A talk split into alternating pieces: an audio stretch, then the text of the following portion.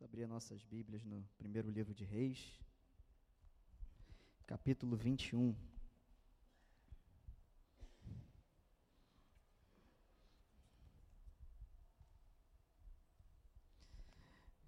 Te pedir para ficar de pé.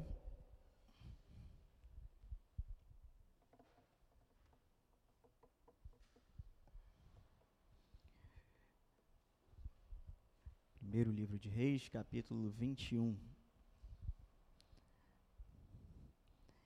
Verso 1.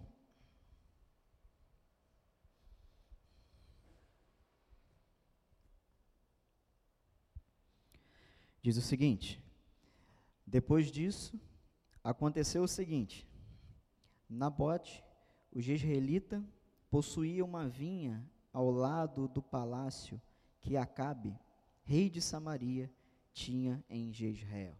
Só até aí, vamos orar. Senhor, nós te damos graças mais uma vez nessa manhã. Pedimos que nesse momento, Pai, momento onde o Senhor nos fala, tenhamos nossos ouvidos, Pai, abertos, os nossos corações abertos. Que a tua palavra penetre o mais profundo dos nossos corações, Pai. Que o Espírito Santo ilumine a nossa mente e aqueça o nosso coração, Pai, para receber a tua palavra, Pai não com altivez, não com dureza, Senhor, mas como terra fértil, Pai. Nós oramos em Cristo Jesus. Amém. Você pode se sentar. Nossa reflexão hoje vai ser bem breve, como eu tenho tentado fazer nas últimas vezes. E eu tinha um assunto em mente e achei esse texto. E exatamente aquilo que eu precisava falar. Nós estamos situados aqui no período dos reis. O rei aqui do momento é o rei Acabe. Foi um dos piores reis, se não o pior, que já passou pelo território de Israel. Nós estamos situados aqui no reino do norte de Israel. Você deve se lembrar que houve uma separação, reino do norte e reino do sul. Reino do sul, Judá, capital Jerusalém, reino do norte se chamava Israel, capital Samaria. Nós estamos no norte, numa, numa localidade chamada Jezreel, que existe até hoje. E nós temos uma história, um episódio que você lendo parece despretensioso, parece só uma história do dia a dia que o escritor resolveu registrar para aumentar o volume do livro. Mas é uma história que é muito simbólica e ela traz algumas aplicações práticas para a gente muito interessantes. Nós estamos aqui falando, como nós lemos no verso 1, de um camarada chamado Nabote. Quem ainda não tem filho, uma sugestão de nome? Cadê a Bia? Nabote. A gente está na dúvida entre eu, eu quero Israel, ela quer Davi. Nabote, pronto, nem eu nem você. Imagina. Mas a gente tem esse personagem aqui, com esse nome esquisito. E ele diz aqui que ele possuía uma vinha ao lado do palácio. Esse camarada, então, ele tinha um pedaço de terra, ele tinha uma hortinha, ele tinha uma terra que produzia ao lado do palácio do rei. E a gente, seguindo o texto, no verso 2, diz o seguinte: Acabe, o rei, disse a Nabote. O rei foi até o, o vizinho dele e diz o seguinte: Dê-me a sua vinha, para que me sirva de horta, pois está perto, ao lado do meu palácio. Em troca, eu lhe darei outra, melhor. Ou, se for do seu agrado, darei em dinheiro o que ela vale. Porém, Nabote disse a Acabe: Que o Senhor Deus me livre de lhe dar a minha herança de meus pais. Então Acabe voltou para casa aborrecido, indignado com o que Nabote, o jezreelita, lhe havia falado, quando disse: Não lhe darei herança de meus pais. E se deitou na cama, voltou o rosto para a parede e não quis comer. Só até aqui. Nós temos um episódio, como eu falei, muito estranho, né? Assim parece algo do dia a dia, mas a gente vê a figura de um rei saindo do seu palácio, indo até um vizinho já começa estranho, porque os reis não falavam com o povo. Né? Era aquela o rei, era o Deus, o rei e o resto, né? Mas esse homem, esse rei Acabe, ele vai até o vizinho e ele faz uma proposta. Fala assim, o seu Nabote, me, me dá a tua vinha, me dá aí a tua, a tua terrinha, a tua horta. E aí a gente faz uma troca aqui, vamos fazer um rolo. Eu vou te dar uma outra melhor. Tá dando a microfonia aqui no retorno. Eu vou te dar uma melhor. Ou, se você preferir, eu te dou uma grana. O quanto você achar que ela vale. Olha, a proposta boa, hein? Pessoal aí do, dos negócios e tal, olha. Você tem uma horta do, laço, do lado do Palácio do Rei, oportunidade que você tem de ganhar dinheiro, né? Você vai vender para o rei, ó, rei, para mim vale, ó. Joga lá no alto, o rei ia pagar. Mas, na resposta desse judeu chamado Nabote, foi que o Senhor Deus me livre de dar a herança dos meus pais. Meus irmãos, onde eu quero chegar? Você deve estar pensando onde o Leandro quer chegar com isso. O que o teu pai tem te dado? Essa é a pergunta. Nabote recebeu de seus pais uma herança. Ele tinha algo que era dele, que lhe foi dado pelos seus pais. E eu já te faço essa pergunta: o que o teu pai te deu para você cuidar? O que o teu pai colocou na tua mão para você produzir? Porque era uma terra que produzia. O que foi que Deus te deu? O que Ele te deu por responsabilidade, o que Ele te deu para você trabalhar, o que Ele te deu para você produzir, o que Ele te deu para você multiplicar. Você sabe? Eu espero que você saiba. E quando Nabote recebeu essa proposta de Acabe, uma proposta que ele não sairia no prejuízo, o rei não chegou e, e confiscou, porque naquela época existia muito esse lance do confisco real. Chega assim, ó, essa, a, a partir de agora isso aqui é do rei, o rei quer isso aqui, toma e sai fora e vai embora. O rei fez uma proposta.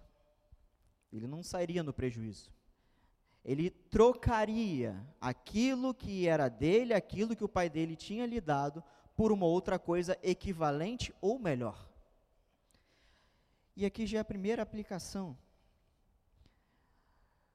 Cuidado com as propostas que você tem recebido. Acabe, aqui um, um dos piores, como eu falei, se não o pior rei que já passou naquele território de Israel.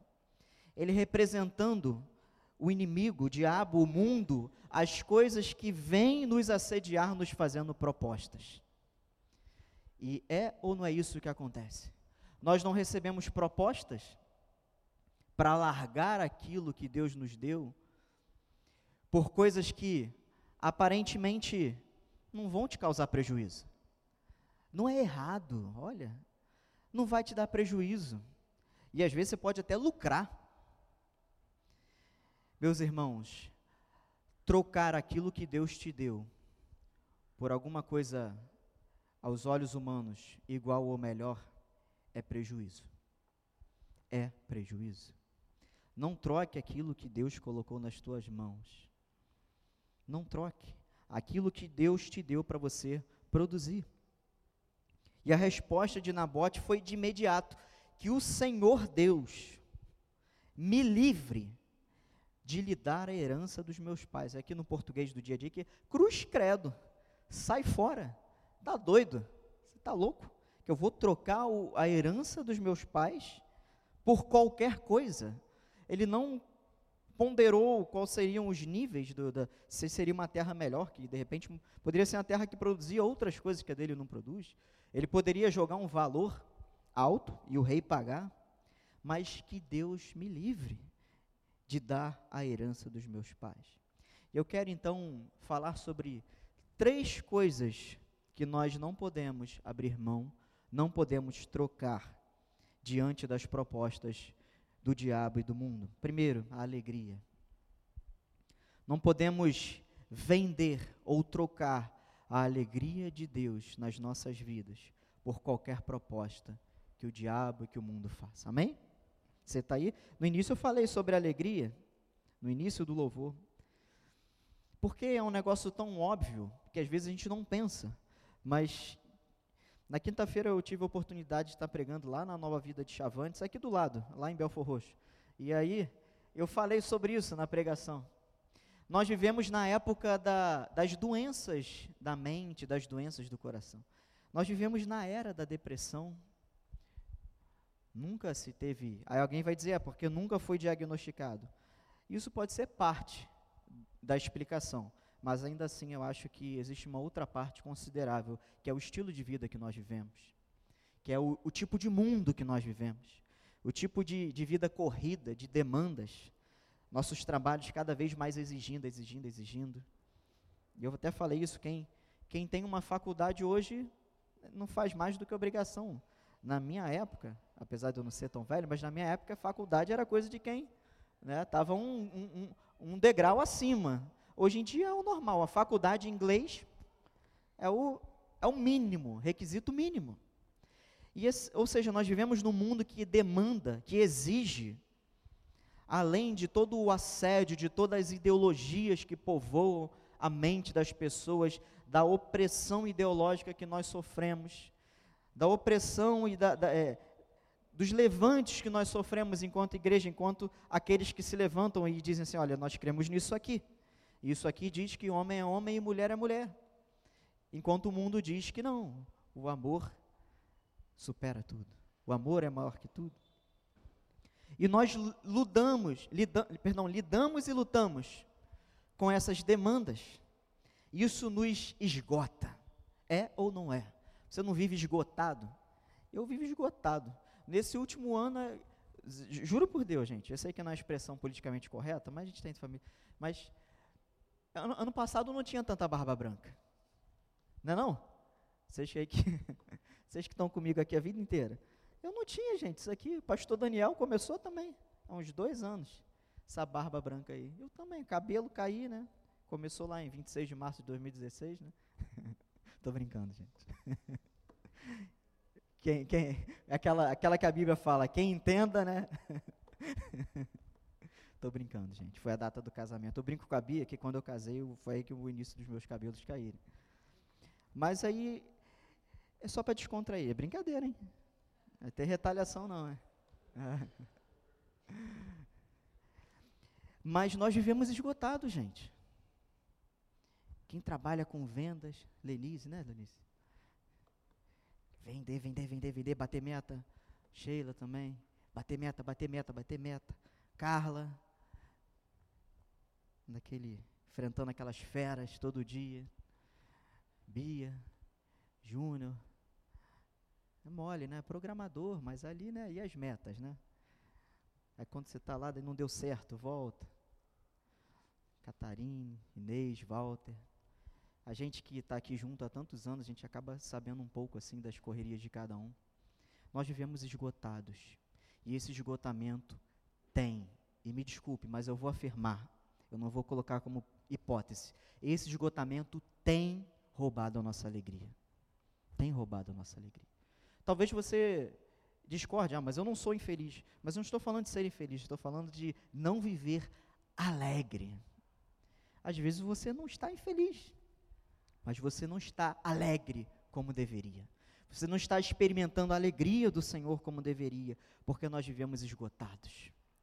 Nós precisamos aprender, e cabe a nós, pastor Daniel sempre fala aqui, as Escrituras nos ordenam: alegrai-vos.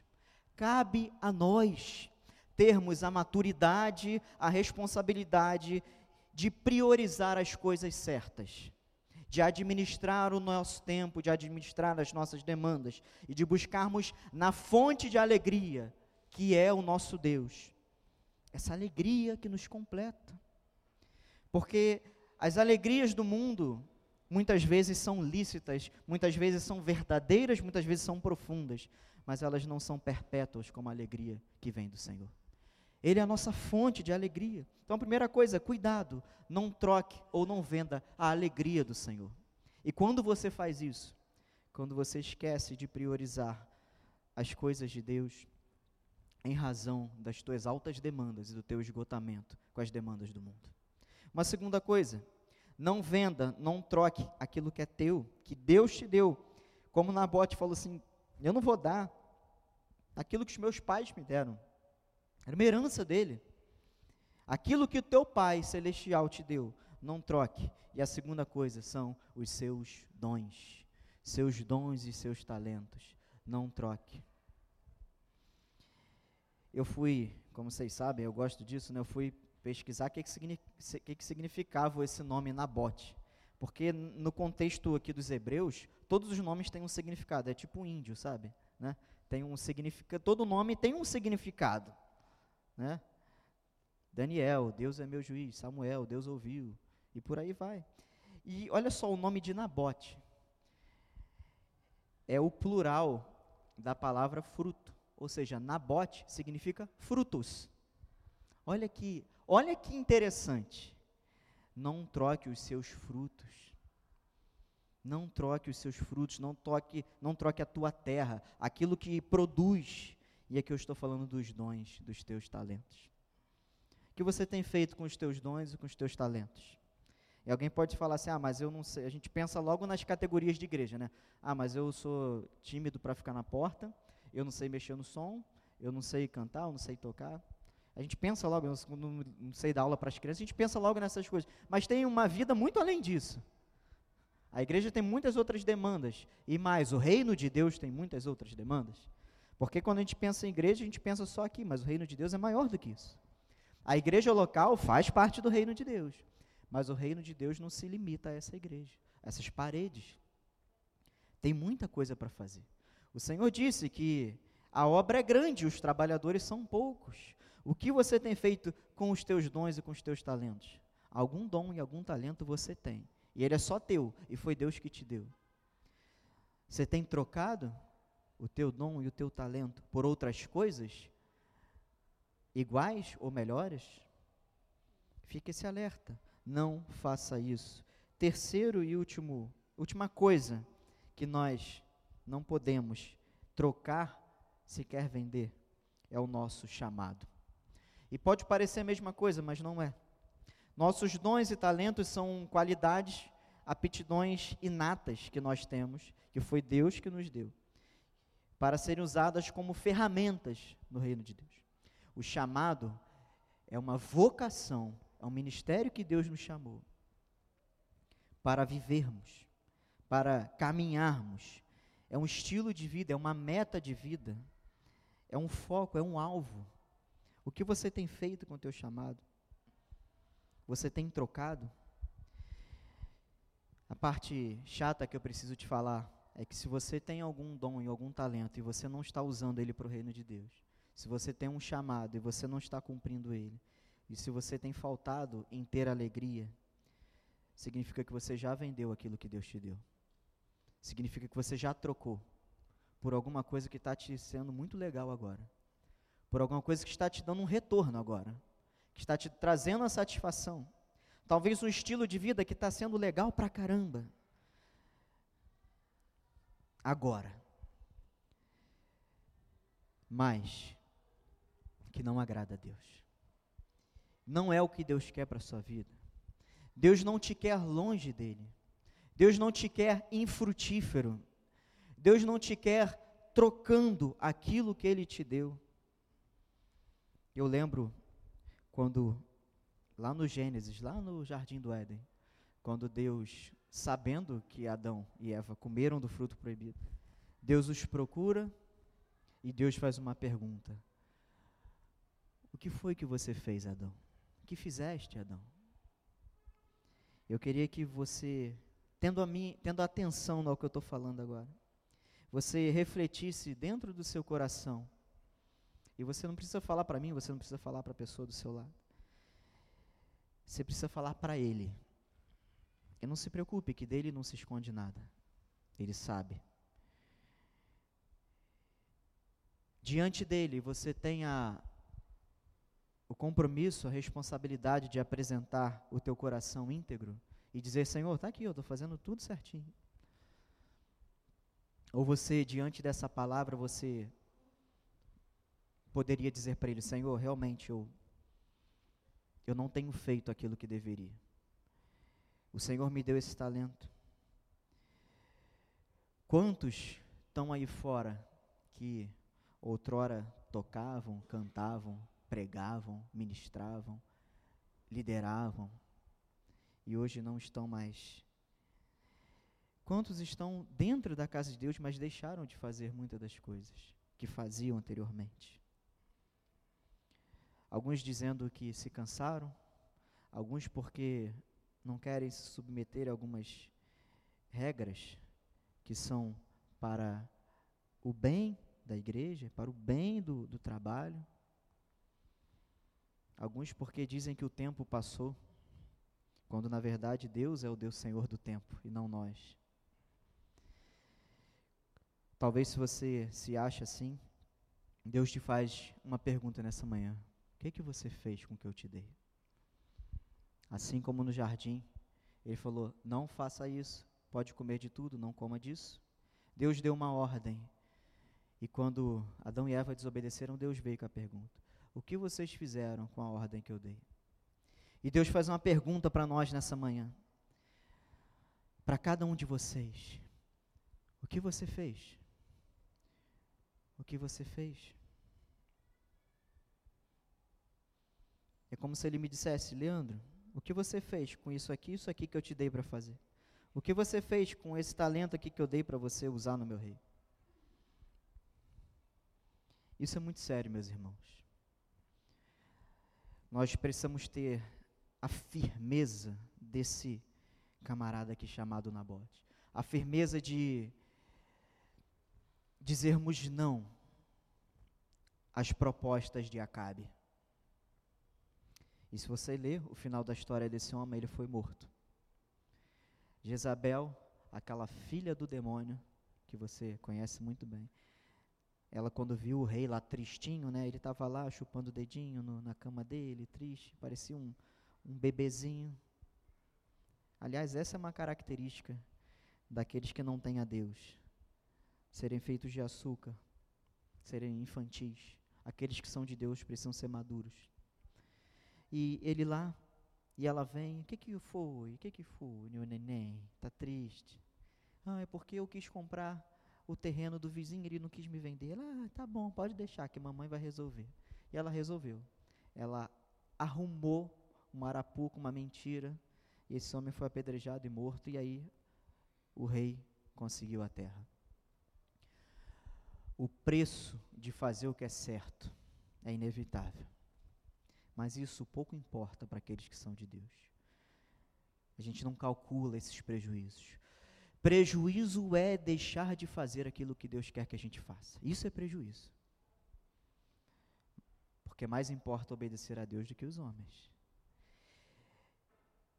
Essa é a palavra de Deus nessa manhã, meus irmãos. Quero que você reflita nisso, enquanto eu peço que o pessoal da música já venha que você reflita. Como você tem andado? Tem faltado alegria? Tem faltado o exercício, a prática dos dons, dos talentos? Você tem vivido o chamado de Deus para a sua vida? Tem uma palavra muito dura lá no livro de Gálatas que diz a seguinte: De Deus não se zomba. Aquilo que o homem plantar, ele vai colher. O que você tem plantado na tua vida? Você tem plantado afastamento de Deus? Você tem plantado inatividade no reino de Deus? Você tem plantado falta de envolvimento no reino de Deus? A igreja passando por obra, você não está se envolvendo? Você tem plantado frieza? Você tem plantado mundanice? Você tem plantado estilo de vida igual do mundo? As pessoas do mundo olham e, e não sabem diferenciar que você é um servo de Deus? Eu não estou falando de exterioridade, mas estou falando de comportamento, estou falando de padrões morais. Embora a fé cristã não seja meramente moralismo, mas ela se exterioriza em padrões morais diferentes do mundo. O que nós temos feito com aquilo que Deus nos deu? Nos deu?